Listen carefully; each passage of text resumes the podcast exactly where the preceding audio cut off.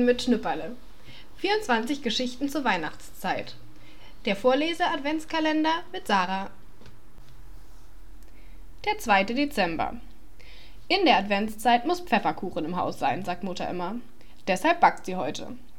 Noch nicht alles, nur so zum Kosten und Knabbern. Pfefferkuchen schmeckt vor Weihnachten ohnehin am besten, behauptet Vater. Mutter lacht. Und wer langt an den Feiertagen immer am meisten zu? fragt sie. Schnipperle, sagt Vater. Gar nicht wahr, du futterst am meisten. Und immer sagst du, das ist der letzte, sonst werde ich zu dick.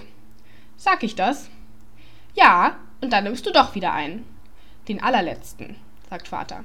Und dann den allerletzten, sagt Schnipperle. Bis dir der Bauch weh tut. Als Vater gegangen ist, holt Mutter die Schüssel mit dem braunen Pfefferkuchenteig aus dem Keller.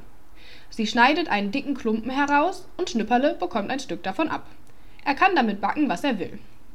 Ich mach einen Hund, sagt Schnipperle. Mutter rollt ihm den Teig platt.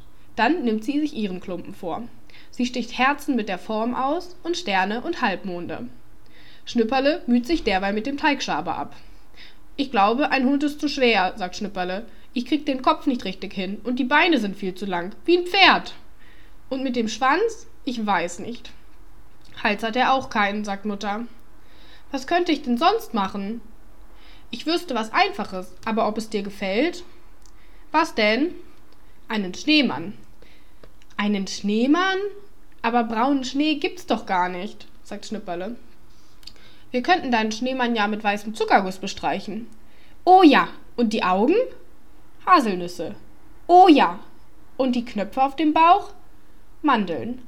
Oh ja. Und die Nase? Ein Stückchen Zitronat. Oh ja. Schnipperle knauscht den Teig zusammen und Mutter rollt ihn wieder aus. Dann hilft Mutter mit. Schnipperle sticht eigentlich nur den Bauch aus. Brust, Kopf und Arme formt Mutter.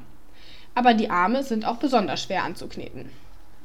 Ganz vorsichtig legt Mutter den Teigmann aufs Backblech und schiebt es in den Ofen. Nach fünf Minuten sieht sie nach, wie weit der Schneemann ist. Schnipperle darf auch gucken.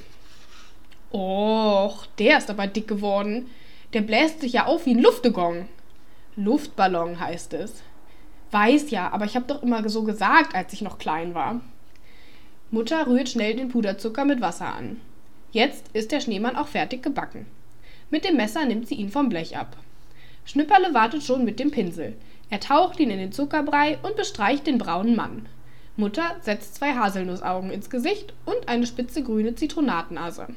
Schnipperle drückt die Mandelknöpfe auf den dicken Bauch. Och, sieht der hübsch aus, sagt Schnipperle. Bloß gut, dass ich keinen Hund gemacht habe. Den hätte ich nicht so gut gekonnt. Jetzt muss er trocknen, sagt Mutter. Sie legt den Schneemann beiseite, damit sie weiter Herzen und Sterne ausstechen kann. Alle Augenblicke fragt Schnipperle: Ist er jetzt trocken? Nein, noch nicht. Jetzt?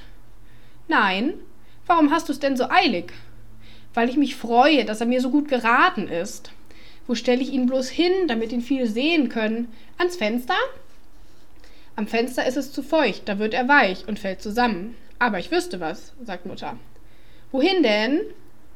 Wir hängen ihn zwischen die grünen Zweige am Treppengeländer. Da sieht ihn auch jeder, der zu uns kommt. Oh ja. Aber wie hängen wir ihn denn auf? Kloppen wir einen Nagel durch? Mutter überlegt. Ich weiß, sagt sie. Wir binden ihm eine Schleife um den Bauch und hängen ihn hinten dran auf. Ja? fragt Schnipperle. Ja?